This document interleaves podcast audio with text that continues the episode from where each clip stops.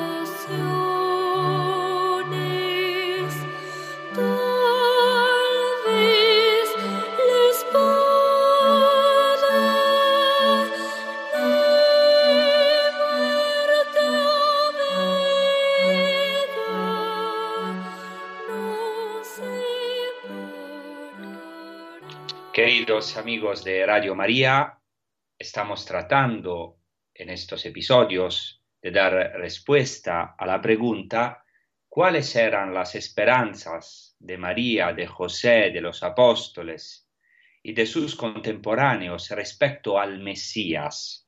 Y en los episodios anteriores vimos que había diferentes concepciones mesiánicas entre las diferentes corrientes judías, porque hay que entender bien que el judaísmo en tiempos de Jesús estaba lejos de ser monolítico, o sea, como tampoco lo es hoy en día, o sea, había diferentes corrientes y concepciones mesiánicas, o sea, alrededor del Mesías.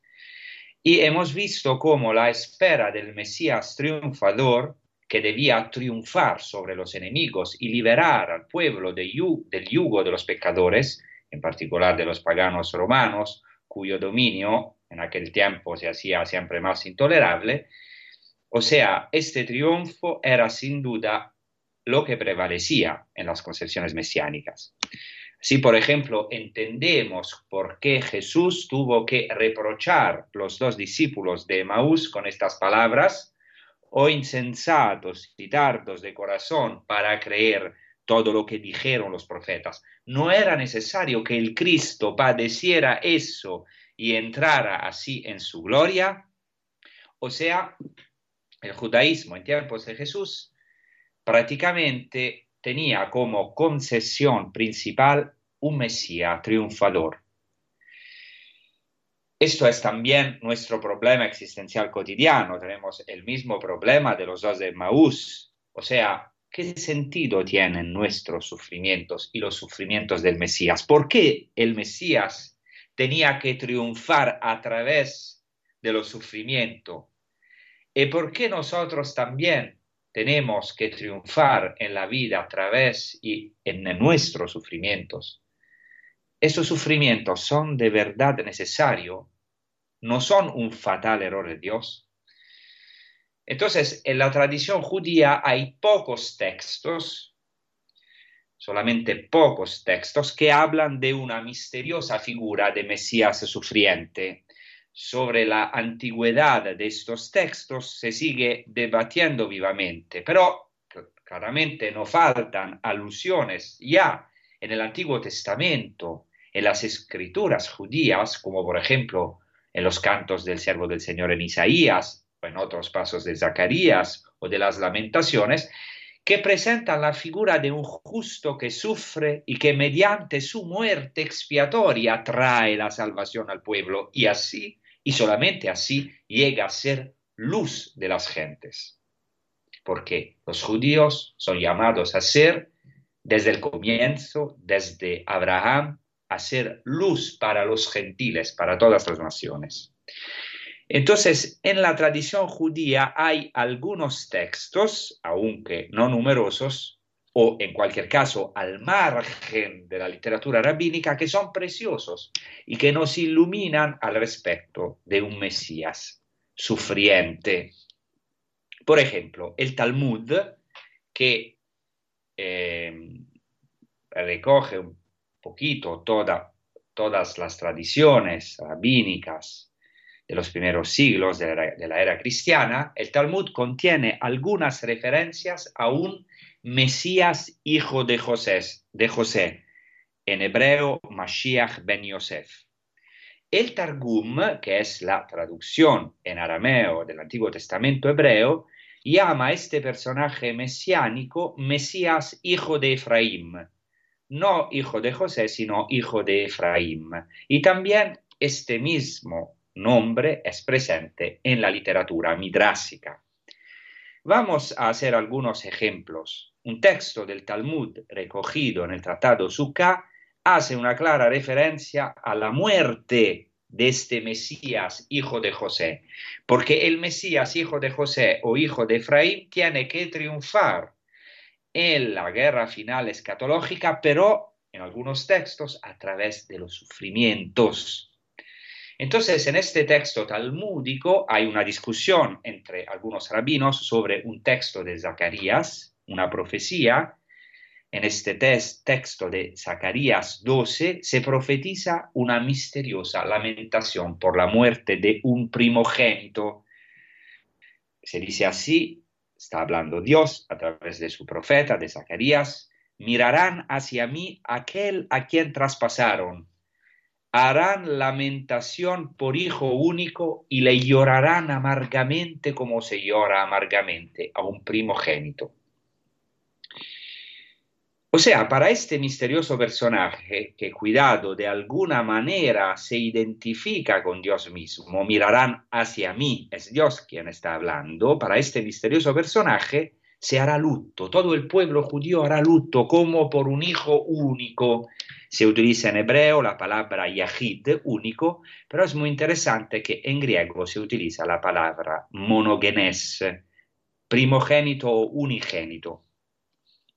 ¿Cómo se interpreta este paso del profeta Zacarías en la tradición judía?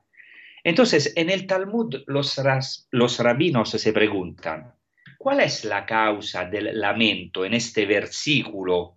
O sea, ¿por qué lloran? ¿Por qué harán lamentación? La respuesta no es unánime, o sea, hay una discusión, como frecuentemente podemos ver en el Talmud o en la Mishnah. Rabbi Dosa y otros rabinos no están de acuerdo sobre este punto. Uno dice, o sea, Rabbi Dosa dice, por el Mesías hijo de José que ha sido asesinado, o sea, lloran y se lamentan por el Mesías hijo de José que ha sido asesinado. Otro rabino dice, por la mala inclinación que fue muerta. Sin embargo, así concluye el Talmud, tiene razón quien ha dicho por el Mesías hijo de José que ha sido asesinado, porque está escrito, mirarán hacia mí en cuanto a aquel a quien traspasaron, harán lamentación por hijo único y le llorarán amargamente, como se llora amargamente a un primogénito. Y concluye el Talmud, ¿por qué deberían llorar si se tratase de la muerte de la mala inclinación? Esto sería motivo de alegría y no de lamento. Entonces, el Talmud dice claramente que este lamento de Zacarías es el lamento para la muerte del Mesías. Impresionante. Otro texto contenido en la Tosefta, o sea, una adicción al Targum de Zacarías, presenta la figura de un Mesías hijo de Efraín en la batalla escatológica final. Ahora, tengo que decir que en los textos el Mesías sufriente o que va hacia la muerte es llamado hijo de José o hijo de Efraín. O sea, son equivalentes estos nombres, hijo de José o hijo de Efraín. ¿Por qué son equivalentes esos nombres? Porque eh, Efraín es el hijo elegido de José. Entonces, hijo de Efraín quiere decir también hijo de José. Entonces, según este texto targúmico, que es un texto judío claramente, el Mesías tiene que morir. Y hay un misterioso personaje que se llama Gog, que lo mata a las puertas de Jerusalén y es traspasado por los paganos fuera de la ciudad. Impresionante en comparación a Jesucristo, ¿no? Que es exactamente matado a las puertas de Jerusalén y traspasado por los paganos fuera de la ciudad, como efectivamente murió Jesucristo. Cito este texto judío del Targum, dice así, derramaré sobre la casa de David y los habitantes de Jerusalén un espíritu de profecía y la oración de justicia, y después de esto el Mesías, hijo de Efraín, subirá a entablar batalla contra Gog, pero Gog lo matará a las puertas de Jerusalén, y vendrán a mí como locos, y me preguntarán por qué los paganos han traspasado al Mesías, hijo de Efraín, y harán lamentación por hijo único, como el padre y la madre lloran por el hijo único, y le llorarán amargamente como se llora amargamente a un primogénito. Este texto es impresionante. Habla hasta, de la madre que va a llorar por el hijo único. Eh, podemos aquí pensar a María. Habla de este eh, llorar amargamente. Eh, podemos acordarnos de Pedro que llora amargamente precisamente en el contexto de la pasión de Jesucristo. Pero ahora volvemos a este texto judío. En el Targum, entonces, en este texto, en este texto que hemos mencionado, que hemos citado ahora, el Mesías va hacia la muerte y es asesinado por una figura enigmática denominada Gog, que se menciona también en, el profeta Ezequiel a los capítulos 38-39. Este Gog es el enemigo de Israel en la batalla escatológica final. Y es muy importante aquí decir que en la tradición judía se identifica claramente a Gog con Roma, los romanos. Por tanto, según el Targum, el Mesías es traspasado por los romanos a las puertas de Jerusalén. Después, en diferentes textos rabínicos, aquí he citado solo algunos de los más representativos, en diferentes textos se suele usar la tradición relativa al Mesías hijo de Efraín, el hijo elegido de José. Lo que muchas veces los estudiosos de estas tradiciones no han notado es algo muy importante, o sea, el hijo más famoso, cuidado, el hijo más famoso de la descendencia de José y de Efraín es quien? Josué, del Antiguo Testamento, fiel discípulo de Moisés y descendiente de José y de Efraín, que es un guerrero, un caudillo de Israel. Y Josué ha hecho entrar a Israel en la tierra prometida y ha conquistado sus ciudades. Es muy interesante esto en comparación a Jesús porque en hebreo el nombre Yehoshua, o sea, Josué, significa el Señor salva. Y, y Jesús, o sea, Yeshua en arameo o en hebreo, es el mismo nombre de Yehoshua de Josué, pero como, es como una abreviación en arameo. Y más aún, el griego Jesús traduce ambos nombres, sea Josué que Jesús. Es decir, que en griego Josué y Jesús se dicen, se llaman con el mismo nombre griego, Jesús. Entonces, aparte de que son el mismo nombre, entre los dos, Josué y Jesús, hay una estrecha relación, porque, por ejemplo, como Josué pasa el, río Jordán y al pasaje de Josué de los sacerdotes con, el, con la arca de la alianza se abre el río Jordán, lo mismo hará Jesús que bajará al río Jordán y ahora pero en el bautismo de Jesús en el río Jordán no se abre el río Jordán, sino más se abren los cielos, como sabemos. Entonces, en la tradición judía, el Mesías hijo de José o hijo de Efraín es exactamente como el Josué que viene de esta tribu, un guerrero destinado a entablar la batalla final. Entonces, el Mesías hijo de José será también él un guerrero, un caudillo, que eh, irá a combatir contra Gog, o sea, contra de Roma para liberar a Israel. Entonces será un Mesías victorioso que sin embargo, como se afirma en el paso ahora citado, será asesinado en la batalla. El Mesías es el personaje traspasado descrito en Zacarías, hacia el cual todos mirarán y sus sufrimientos serán salvíficos para el pueblo. Esto es un texto judío. Claro que esos textos que ahora he mencionado son bastante marginales en re- respecto a el Mesías vencedor, pero presentan a un Mesías traspasado por los romanos a las puertas de Jerusalén. Eh, eh, eh, es llamado hijo de José. Quiero señalar aquí que en los evangelios y por algunos autores estudiosos no es un caso, en, en los evangelios se alude a Jesús o se llama Jesús el hijo de José, el hijo de José. Y quiero decir aquí que es difícil imaginar que los rabinos, después ya de la difusión del cristianismo, hayan dado origen ex novo como una novedad a una figura de Mesías sufriente o muerto a las puertas de Jerusalén, matado por los paganos y además llamado Ben Yosef, hijo de José. Eh, con una doble referencia al Josué del Antiguo Testamento, del que Jesús llevaba el nombre, y al padre putativo de Jesús mencionado en los Evangelios. ¿Por qué? ¿Por qué quiero decir que es muy raro esto? Porque los cristianos desde los primeros momentos pusieron a Jesús en relación con José. Ambos habían sido ven- vendidos por sus hermanos para salvar al pueblo. Entonces esto equivaldría a servir en bandeja de plata argumentos a los cristianos para que demostrasen a los judíos que este Mesías, que ellos no reconocieron en su momento, era realmente Jesús de Nazaret.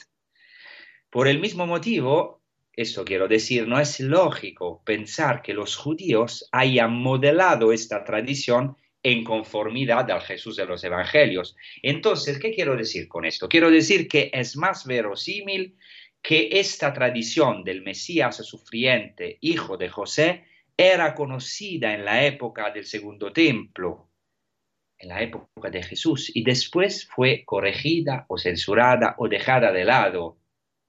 En consecuencia, a nuestro entender, las tradiciones sobre el Mesías, hijo de José Efraín, pueden remontarse a la época del Segundo Templo, aunque, como ya hemos visto en otros episodios, se esperaba preferentemente a un Mesías triunfador y vencedor.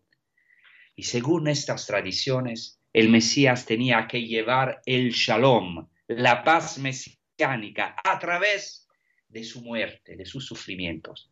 Por eso ahora meditamos todo lo que hemos dicho hasta ahora a través de un canto judío maravilloso que habla de la era mesiánica y dice, es una oración, que es válida también para nosotros los cristianos, que dice en hebreo, Uose shalom bimbromav, huyase shalom alenu ve al kol Israel, el que hace el shalom, la paz, en las alturas del cielo, hará shalom, hará paz sobre nosotros y sobre todo Israel.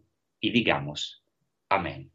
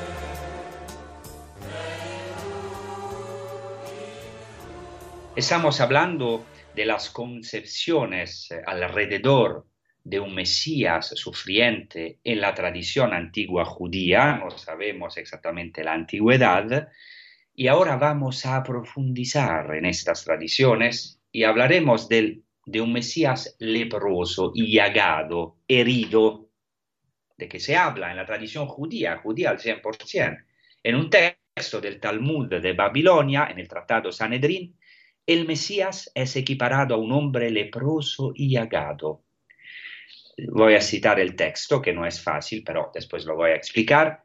Se habla aquí de los nombres del Mesías, o sea, en la tradición judía es muy importante conocer el nombre del Mesías. Hasta ahora los rabinos quieren saber, los judíos quieren saber cuál es el nombre del Mesías, porque conocer el nombre en la mentalidad bíblica y judía quiere decir conocer la identidad, o sea, poderlo reconocer. Es un nombre misterioso el nombre del Mesías. Según la tradición judía, el nombre del Mesías fue creado al comienzo de la creación del mundo. Es una de las cosas más importantes que Dios ha pensado antes de la creación del mundo.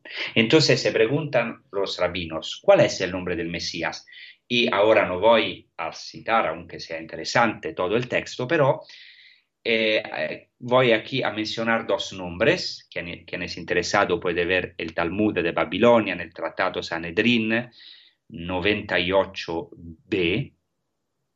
Entonces, ¿cuál es el nombre del Mesías? Voy a citar el texto. Hay quien dice que su nombre es Menahem, hijo de Ezequías, como se ha dicho, porque está lejos el consolador que reanime mi alma.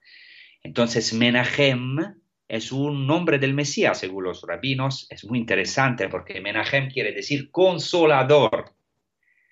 Y se habla que este consolador está lejos el libro de las lamentaciones. Es muy interesante porque Jesús va a atribuir este nombre a sí mismo, ¿eh? porque él dice en el cenáculo de los discípulos, yo os enviaré otro consolador, que es el Espíritu Santo, otro paráclitos, que es el Espíritu Santo, otro menajem en hebreo, que es la traducción hebrea de paráclito o paráclitos, o paracletos en, en griego, entonces, si Jesús dice, os voy a enviar otro paráclito, otro consolador, quiere decir que Él es el primo consolador. Y también los judíos, fijaos, han llegado a esta intuición, a reconocer que uno de los nombres del Mesías, nombre misterioso, nombre maravilloso, es el Menahem, el consolador. Pero ahora vamos a otro nombre. Los rabinos afirman que el nombre del Mesías es, cito, el leproso de la escuela de Rabbi Yehuda Anasí, como se ha dicho, y con todo eran nuestras dolencias las que él llevaba, y nuestros dolores los que soportaba. Nosotros le tuvimos por azotado, herido de Dios y humillado. O sea, se menciona aquí un versículo del servo sufriente de Isaías, Isaías 53, 4. Entonces es muy interesante este texto. ¿Por qué? Porque en el Talmud, que es un texto normativo para los judíos, se interpreta el siervo sufriente en sentido netamente mesiánico y se hace referencia al término hebreo nagua, que es utilizado exactamente en Isaías 53, que quiere decir literalmente herido. Nosotros le tuvimos por azotado herido. Pero en el Antiguo Testamento, este término nagua, que quiere decir literalmente herido, tiene el significado más específico de herido por la lepra. Por eso los rabinos dicen que es el leproso de la escuela de Rabbi Yehuda Anasi. ¿Por qué Rabbi Yehuda Anasi? Porque este rabino, Yehuda Anasi, estuvo muy enfermo de una enfermedad terrible durante 13 años y respondió con mucha fe y así aseguraba que los que sufren son particularmente amados por Dios, pues así les muestra su misericordia. En particular, en este texto, la mención al servo del Señor en Isaías 53 es de gran importancia, pues ya en la tradición judía se identifica al Mesías con este siervo llagado, herido, despreciado, pero que será exaltado y triunfará a causa y a través de los sufrimientos, y que llegará a ser un instrumento de curación para el pueblo. ¡Qué maravilla! Isaías 53, 5, en sus heridas, con sus heridas hemos sido curados. En sus llagas hemos sido curados de nuestras llagas. En la tradición rabínica hay un debate sobre la identificación del siervo del Señor hasta el punto de que algunos rabinos ven en el siervo del Señor a todo el pueblo de Israel y no al Mesías. Es una tradición polémica también eh, en frente de los cristianos, que se opone a los cristianos. Al contrario, pero, en este texto talmúdico recién mencionado, el Mesías es claramente el siervo del Señor herido y por tanto herido por la lepra. Y podemos decir, sin querer instrumentalizar la tradición rabínica, pero es interesante cómo estos textos iluminan también nuestra fe, ¿no? Jesucristo ha cumplido esta realidad. Nosotros hemos reconocido en Jesús el Mesías y él mismo es el herido que nos cura con sus heridas. Por ejemplo, en el Evangelio de Marco, al capítulo primero, Jesucristo cura al leproso tocándolo, impresionante. E inmediatamente después de esta curación, el evangelista comenta que Jesús, literalmente, ya no podía presentarse en público en ninguna ciudad, sino que se quedaba a las afueras, en lugares solitarios. ¿Qué quiere decir? Muy raro este versículo. Con este versículo el evangelista alude al hecho de que Jesús mismo, de algún modo, ha tomado sobre sí esta lepra, puesto que los leprosos estaban obligados por la ley, por la Torá, a quedarse fuera de la ciudad, en lugares solitarios. Por eso dice que después de la curación del leproso, porque lo había tocado y curado, no podía presentarse en público en ninguna ciudad, sino que se quedaba a las afueras, en lugares solitarios. Así, esa es la buena noticia que nosotros hemos recibido y espero que esta noticia hoy nos llegue y nos cure en nuestras heridas interiores que tenemos tantas. Yo soy el primero que de verdad este Menahem, este consolador, este Mesías herido, pero médico exactamente, nos cura con sus heridas, que de verdad podemos hoy a lo mejor también a través de mis pobres palabras, eh, un poquito en, itañolo, que de verdad podemos eh, mirar a Él, a Él, el Mesías, que se carga con nuestras enfermedades, con nuestras heridas, que toca nuestra lepra. Y no solamente esto, aún más, Jesucristo muere fuera de las puertas de la ciudad como un maldito o un leproso, cargando nuestro oprobio, cargando nuestras heridas y las consecuencias de nuestros pecados para darnos la salvación. Según otro texto del Talmud, también muy interesante, incluido también esto en el mismo tratado Sanhedrin, el Mesías se encuentra nada menos que entre los leprosos en la periferia de Roma. En ese texto se narra que un día un rabino que se llamaba Rabbi Yehoshua ben Levi tuvo una visión del profeta Elías que estaba en la entrada de la cueva de Rabbi Shimon ben Yochai. Okay, no es muy importante, pero lo que es importante es que este rabino, Rabbi Yehoshua ben Levi, que se llamaba él también Josué, tenía el mismo nombre eh, de, Jesús, tuvo un diálogo con Elías sobre el tiempo de la venida del Mesías. ¿Por qué Elías? Eso es muy importante. Porque, según la tradición judía, recogida, señalada también en el Nuevo Testamento, eh, Elías es el precursor del Mesías. Tiene que, y sabemos que esto también es el Nuevo Testamento, lo atestigua muy claramente, claramente el Nuevo Testamento, cuando Jesucristo dice que Elías ha de venir a restaurarlo todo y identifica eh, el Elías que ha de venir con Juan Bautista, que prepara el camino del Mesías de Jesucristo mismo. Entonces, en este diálogo con Elías, este rabino, Yehoshua ben Levi, eh, preguntó a Elías, a Elías, ¿cuándo vendrá el Mesías? Elías respondió, vete a preguntárselo, o sea, vete a preguntarlo tú al Mesías, qué sé yo. Y pregunta otra vez el rabino, ¿y dónde vive? Y contesta Elías, en las puertas de la ciudad de Roma. Entonces dice el rabino Yoshua Ben Levi, ¿y cuáles son los signos para reconocerlo? O sea, ¿cómo puedo reconocerlo? No es fácil. No tiene escrito en su frente que es el Mesías.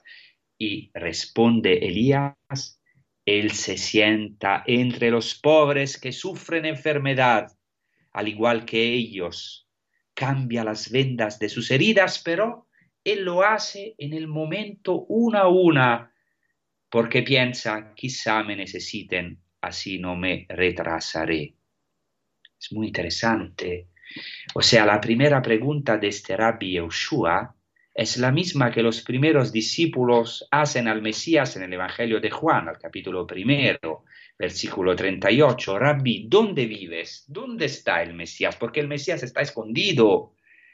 Hay que buscarlo, hay que ir tras sus huellas. Claro, Él viene a buscarnos claramente, pero nos invita también a buscarlo. Él es el amado de Israel. Israel espera al Mesías, es nuestro amado. Entonces, lo están, lo están buscando los primeros discípulos. Entonces piden a Jesucristo, Rabí, ¿dónde vives?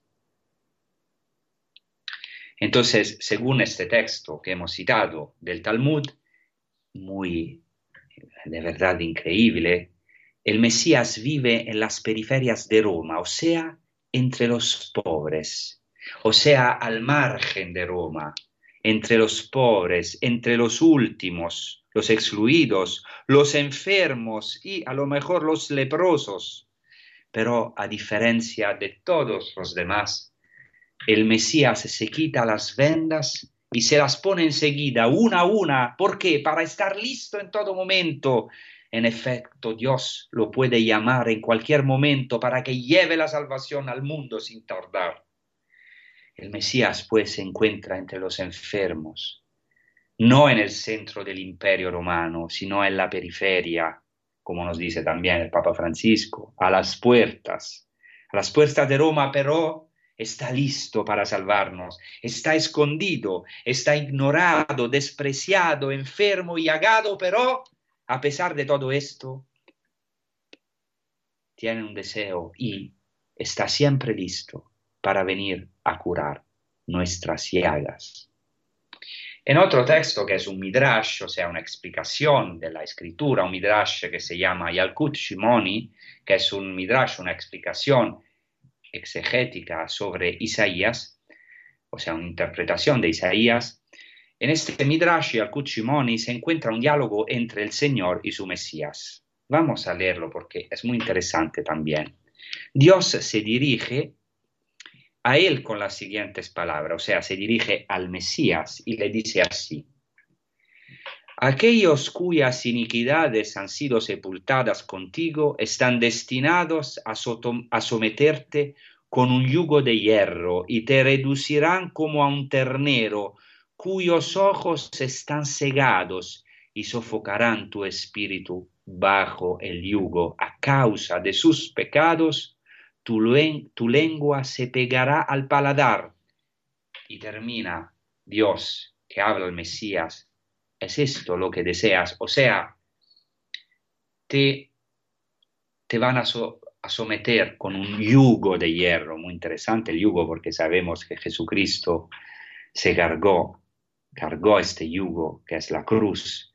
Y te van a sacrificar como un ternero. ¿Es esto lo que deseas? Dice Dios al Mesías. ¿Qué responde el Mesías? Responde así a Dios, Rey del universo, yo acepto todo esto para que ningún judío se pierda.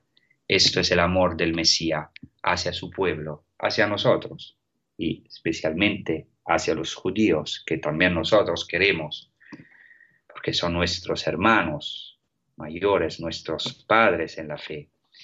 Pero ahora volvemos a este Midrash, que es un texto judío al 100%. Según este texto midrásico, el Mesías, ofreciéndose libremente a su pasión, toma sobre sí el yugo y acepta ser despreciado para que el pueblo se salve, para que ningún judío se pierda. Es impresionante la similitud entre esta expresión del Midrash y las palabras de Jesús en el Evangelio de Juan, en su oración sacerdotal final, en el capítulo 17 de Juan, pronunciada justamente antes de su pasión, cuando se ofrece al Padre, como en este texto midrásico. Y dice así en su oración sacerdotal Jesús al Padre, eh, en referencia a, los, a sus discípulos que están presentes a esta oración en el cenáculo, dice Jesús, cuando estaba yo con ellos, cuidaba en tu nombre a los que me habías dado, he velado por ellos y ninguno se ha perdido, salvo el hijo de la perdición, para, para que se cumpliera la escritura. Esto también, según los judíos, es el deseo del Mesías, que ninguno se pierda, que ningún judío se pierda, y también que los gentiles sean salvados a través de él un, otro texto contenido en el Zohar, que es un texto más místico, presenta al Mesías también como uno que toma sobre sí las dolencias y los castigos del pueblo. Eh, todos estos textos han sido traducidos por mí en, eh, del hebreo del arameo, entonces yo le, le, traducí literalmente para gustar en la medida de lo posible las expresiones originales. Dice así este texto, en el jardín del Edén, o sea, en el paraíso, en el reino de los cielos, hay un palacio llamado Palacio de los Hijos de la Enfermedad. El Mesías entró en aquel palacio y tomó sobre sí todos los dolores y los castigos de Israel, como está escrito, eran nuestras dolencias las que él llevaba porque el Mesías entra en el palacio de los hijos de la enfermedad. ¿Qué, quiere decir? Hijo de, en, en, las lenguas semíticas, es un modo de expresar algo que es esencial, algo que hace parte de la propia, de la propia naturaleza, que ha sido determinado por el Padre, hijo de la enfermedad.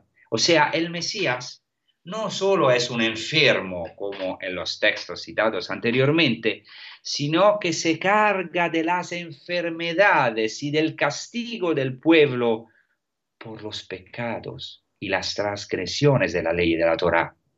Y de verdad esto se ha cumplido en la cruz gloriosa de Cristo. Y espero de verdad que hoy podemos eh, enamorarnos de Jesucristo que ha llevado sobre él nuestras dolencias. ¿Cuáles son hoy nuestros dolores, nuestros sufrimientos? A lo mejor nuestros castigos. Vamos a decir, no que Dios nos castigue directamente, sino que, como dice San Pablo, el salario del pecado es la muerte, la recompensa del pecado es la muerte. Entonces nosotros tenemos heridas también causadas que son consecuencias de nuestros pecados, de nuestros errores o de pecados de otros, porque también muchas veces nosotros llevamos en, nuestras, en nuestra carne las heridas provocadas por otro, pero el Señor lleva sobre sí todo esto. Esta es la buena noticia. En su cruz gloriosa, Él, el Cordero de Dios, no solamente que quita el pecado del mundo, sino también como dice literalmente, se, dice en griego, hoairon, no solamente que quita el pecado, quiere decir en griego hoairon, sino también que lleva sobre sí, que carga los pecados del mundo, se carga de nuestros pecados. Y por eso ahora meditamos todo esto con un canto maravilloso de Kiko Argüello, que nos invita a mirar a Cristo crucificado, que pero eh, de su costado ha nacido la nueva Eva, que es la Santa Virgen María, que bajo de la cruz, ella también y nosotros también, hoy somos llamados a, de verdad, a asumir, a participar de los sufrimientos de Jesucristo para participar también de su gloria, de su triunfo mesiánico.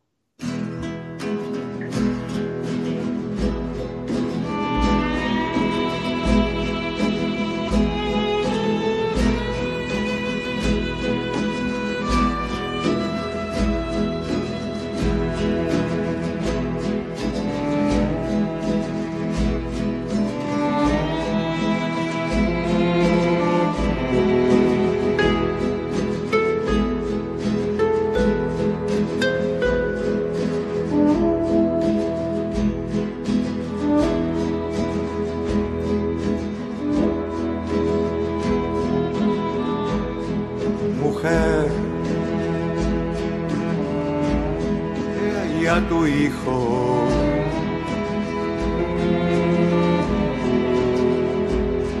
He ahí a tu hijo. He ahí a tu hijo. Ahí tienes a tu hijo.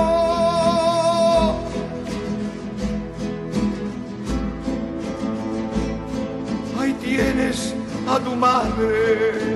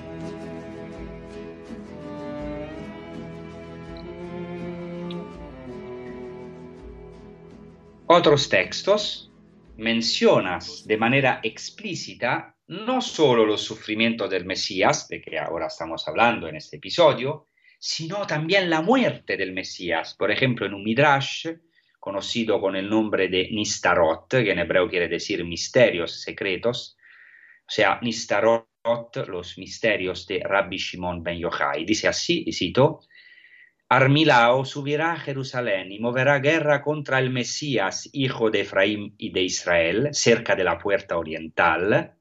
Es interesante porque Jesucristo fue arrestado en el, en, en el Getsemaní, que está cerca de la puerta oriental, como se ha dicho, voy ahora a citar el texto, a seguir con la citación del texto, mirarán hacia mí, aquel a quien traspasaron, y allí morirá el Mesías, hijo de Efraín, e Israel hará el lamento por él. Después de esto, el santo, bendito sea, les revelará al Mesías, hijo de David e Israel, pero le, lo querrán lapidar, diciendo, tú has dicho falsedades, porque el Mesías ya ha sido asesinado y no hay ningún otro Mesías que surja después de él, y lo despreciarán, como se ha dicho, despreciado y deshecho de los hombres pero él se girará y se esconderá de ellos, como está dicho, como uno ante quien se oculta el rostro. Impresionante. También a Jesucristo quisieron lapidarlo y él se escondió de los que querían lapidarlo. La tradición relativa a la muerte del Mesías entró también en la liturgia judía. Y muchos esto no lo saben. Por ejemplo, en un piut, se llama piut, que es un poema litúrgico judío, que hasta hoy los judíos rezan en el día del Yom Kippur, el gran día de la expiación, se recita así, se dice así. El Mesías, nuestra justicia, se ha ido de entre nosotros, nos ha invadido el terror, y no hay quien nos justifique. Él ha tomado sobre sí nuestras iniquidades y el yugo de nuestras culpas. Se le hirió por nuestra culpa, llevó sobre su espalda nuestros pecados. Pueda Él encontrar el perdón por nuestras iniquidades. Fuimos curados por sus heridas en el tiempo en que el Eterno hará de Él una nueva criatura.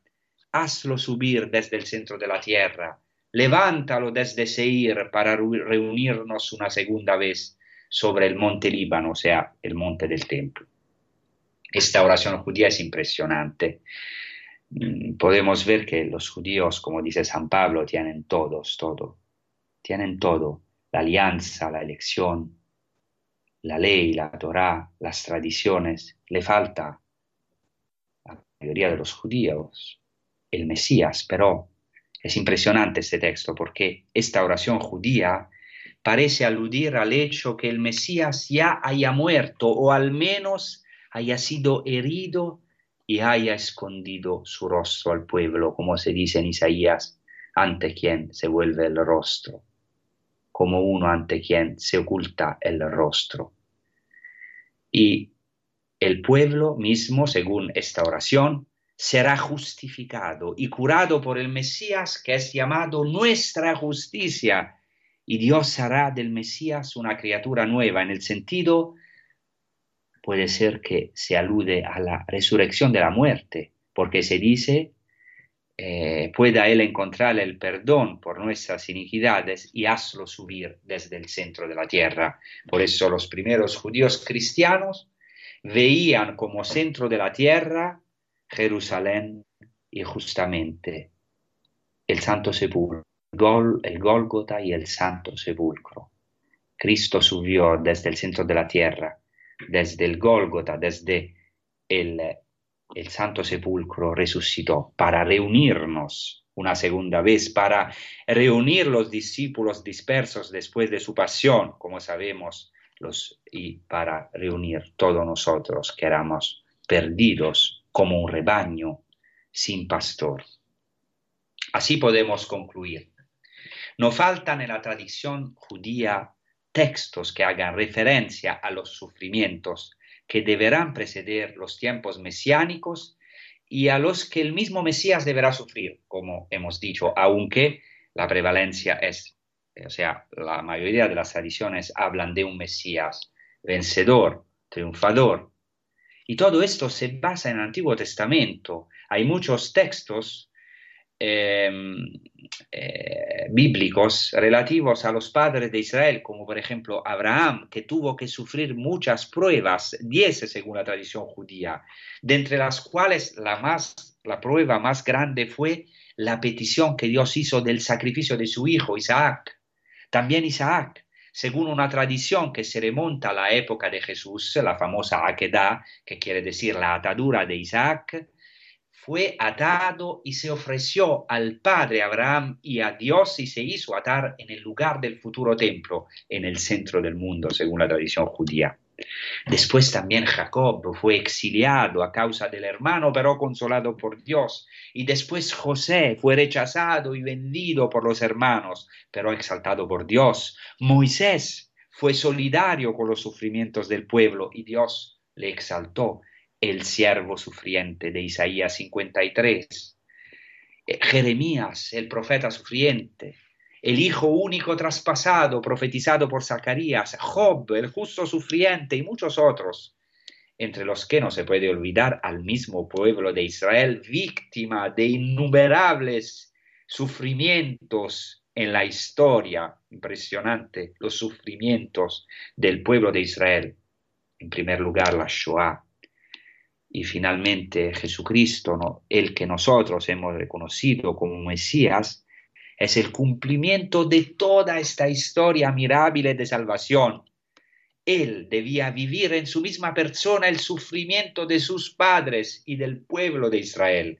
Es muy interesante, en el Antiguo Testamento Dios baja la zarza de espinas para liberar al pueblo y los rabinos se preguntan, ¿por qué Dios ha bajado a la zarza ardiente? Hay diferentes respuestas muy lindas en los textos rabínicos, pero entre las diferentes respuestas que han dado los rabinos, ellos explican que como el pueblo se encontró entre las espinas del sufrimiento, así Dios debió entrar en ellas para ser de alguna manera solidario con sus sufrimientos. Dios no ha sido indiferente a nuestros sufrimientos, entró en la zarza ardiente, en nuestras espinas.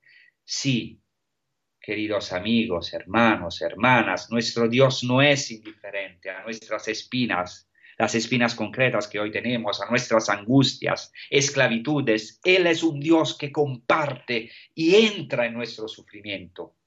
Y todo esto se ha cumplido admirablemente en aquel que nosotros hemos, reconocido como Mesías de Israel y de todas las naciones.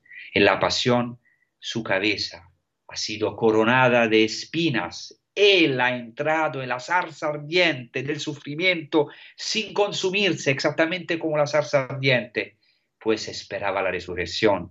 Este descendimiento a la zarza tiene inicio ya en la encarnación de Cristo, cuando Jesús entra, baja en un pueblo con sus sufrimientos concretos, en un momento preciso de la historia, en los pliegues y en las llagas de la humanidad en nuestros pliegues, en nuestras llagas, en nuestras heridas más profundas, para sanarlas. Hay esperanza para nosotros, porque el Señor nos ha enviado un Mesías, que es el Hijo de Dios, que es, Jesucristo.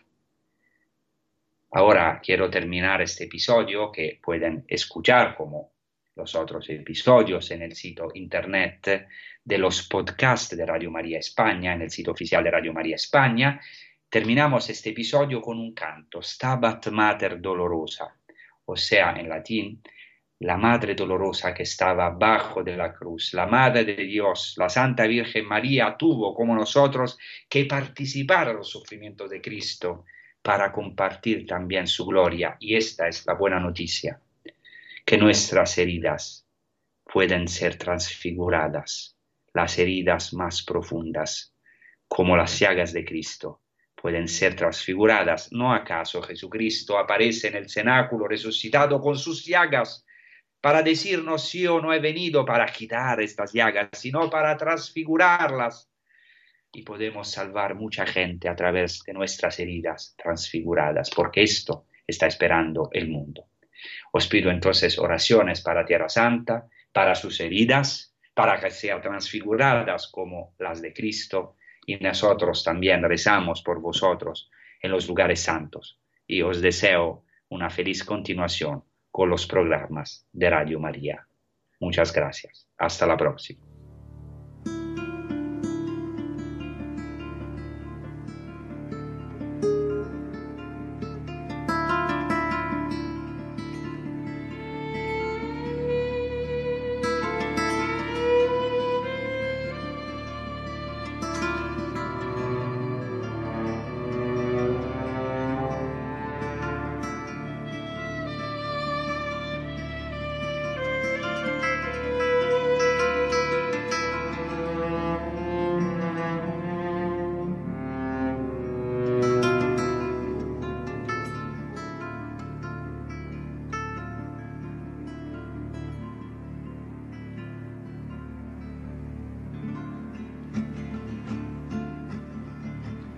Stabat Mater.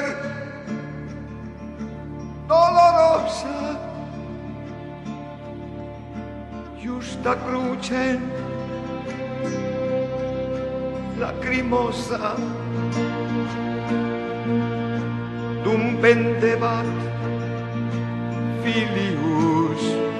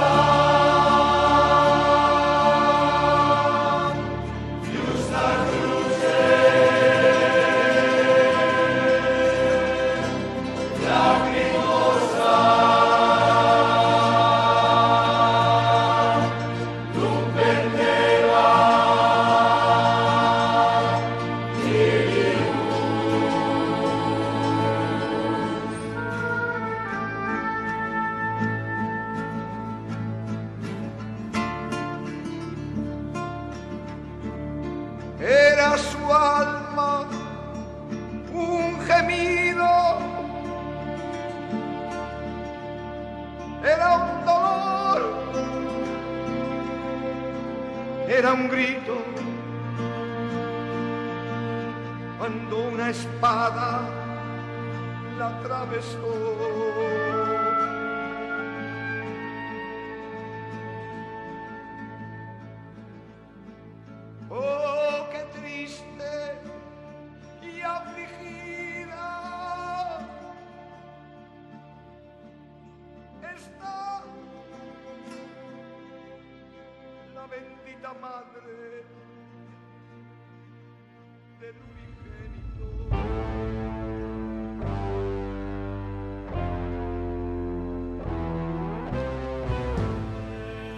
Y así concluye A las fuentes de la fe en Tierra Santa, con el padre Francesco Voltaggio.